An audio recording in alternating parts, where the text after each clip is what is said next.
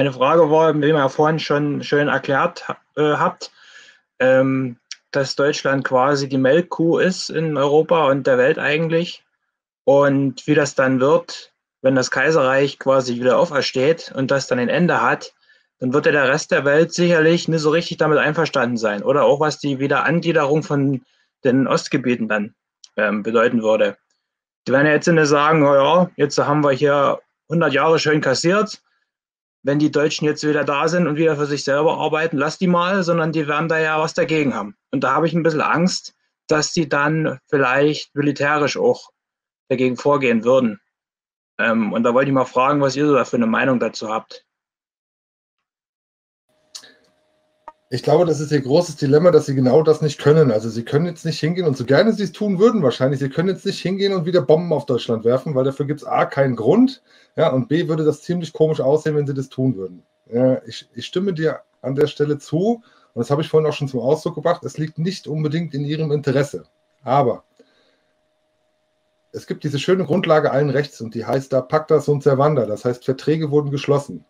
Das heißt, in, in dem Moment, wo wir unser legitimes Staatsoberhaupt und den völkerrechtlichen Vertreter aller Deutschen in die Position versetzen, und ich betone das, wir versetzen ihn in die Position dazu, dass er zum Telefonhörer greifen kann und mal ein paar Telefonate tätigt, ja, dann muss man in die Geschichte schauen, wie sowas abläuft. Ähm, dann gibt es Friedensverhandlungen. Ja, die werden in diesem Fall vermutlich sehr lange dauern weil tatsächlich in diesem 100-jährigen Weltkrieg die ganze Welt involviert sein wird. Ich nehme da immer als Beispiel ganz gerne her den Wiener Kongress 1815. Der Wiener Kongress fand statt, nachdem ein gewisser Napoleon Bonaparte 15 bis 20 Jahre lang Europa mit Krieg überzogen hat und hier so ziemlich alles auf den Kopf gestellt hat, unter anderem auch die Grenzen verändert hat. Und da war es dann tatsächlich erforderlich, dass Europa neu geordnet wird. Und nach diesen 15 Jahren Krieg in Europa hat der Wiener Kongress oder diese Verhandlungen des Wiener Kongresses hat tatsächlich insgesamt rund 18 Monate in Anspruch genommen. Jetzt kann man sich vorstellen, wie das nach einem 100-jährigen Weltkrieg mit 100, was weiß ich, 50 Parteien an so einem Kongress, wie lange sich das hinziehen dürfte. Also allein schon, allein schon die Feststellung der Schäden wird eine gewisse Zeit in Anspruch nehmen. Ähm, ist übrigens eine Aufgabe, die wir dann auch leisten müssen. Also wir müssen dann erstmal für uns feststellen, was ist überhaupt kaputt gegangen im Deutschen Reich. Äh, was, weil du die, die Ostgebiete angesprochen hast. Also erstmal gilt Status quo antebellum, das heißt also, es sind definitiv unsere Gebiete, die heute unter fremder Verwaltung stehen, unter anderem aufgrund des Potsdamer Vertrages. Und wenn man den liest, da steht klipp und klar drin, steht unter Verwaltung Polens zum Beispiel oder unter Verwaltung Russlands. Die Polen, die wissen das auch. Also wenn man hier darüber fährt, äh, nach Pommern oder nach Posen, die wissen das auch. Die wissen auch, warum sie in der Regel keine Grundsteuer zu bezahlen haben auf die Grundstücke, die sie da besetzen. Ähm, die wissen schon, was auf sie zukommt. Insgesamt wird das ja schwere, intensive Verhandlungen werden. Und ich bin ziemlich sicher, dass wir die Welt damit in unserem Sinne positiv beeinflussen werden, dass wir sagen können, da die Deutschen ja Engel und Heilige sind, äh, dass wir sagen können, wir werden auf 99,9 Prozent aller Forderungen verzichten, was Reparationen antritt.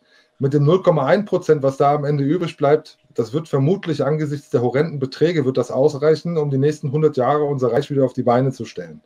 Also so großzügig werden wir uns zeigen, äh, dass sie gar nicht anders können, als uns dann ja, gewähren zu lassen. Ich bin ziemlich sicher, wenn der Sachverhalt einmal in der Welt auch klar wird, ja, mit, mit all seinen Tragweiten, mit, mit all den Auswirkungen, den dieser Weltkrieg auf die ganze Welt hat, ich glaube, dass, und das hat auch ein Daniel Ganser das mal gesagt, dass wohl 99 Prozent aller Menschen sich den Frieden wünschen. So, und jetzt sind wir tatsächlich an der Stelle, dass wir auf einer Welt leben, in der kein lebender Mensch jemals den Zustand des Krieges erleben dürfte. Weil um das erlebt zu haben, müsste man heute 107 Jahre alt sein. Ja, Stand heute. So, das sind die allerwenigsten so. Das heißt, die meisten Menschen auf diesem Planeten haben Frieden noch nicht erlebt, aber dennoch haben sie alle einen Wunsch nach Frieden. Und ich bin sicher, dass wenn sich dieser Gedanke durchsetzt, ja, dass dann die Verhandlungen auch in dem, in dem Rahmen sich gestalten werden, dass wir durchaus äh, zu guten Lösungen kommen, die für alle Seiten A annehmbar und praktikabel sind und C auch so geführt werden, dass es nicht Anlass gibt für neuen Streit, neue Händel oder neue Kriege, weil das wäre fatal. Das sind wahnsinnige Aufgaben, die da an der Stelle vor uns liegen, weil erstmal müssen wir, ihr kennt unser Volk da draußen, ja, die müssen wir erstmal wieder die Spur bringen im Gehirn. So, und wenn wir das geschafft haben und das, diese wahnwitzige Auf, Aufgabe, das Reich reorganisieren zu wollen, wenn wir das dann geleistet haben, dann dürfen wir uns noch mit der ganzen Welt auseinandersetzen und denen unsere Wünsche darlegen. So, aber ich bin sicher, ich, das wird sich lohnen.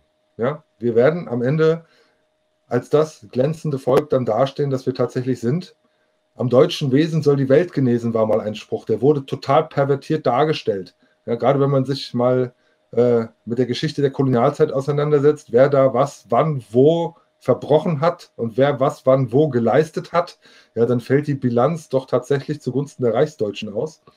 Ähm, ich glaube, dieser Gedanke, dieses am deutschen Wesen soll die Welt genesen, der wird sich durchsetzen am Ende. Ja, weil ich denke, dass wir tatsächlich, jedenfalls ist meine Motivation, ich kann natürlich nicht für alle, ich kann nicht für euch sprechen, ich kann nur für mich sprechen, aber ich denke, dass wir doch tatsächlich dafür antreten, um die Welt wieder zu einem besseren Ort zu machen. So.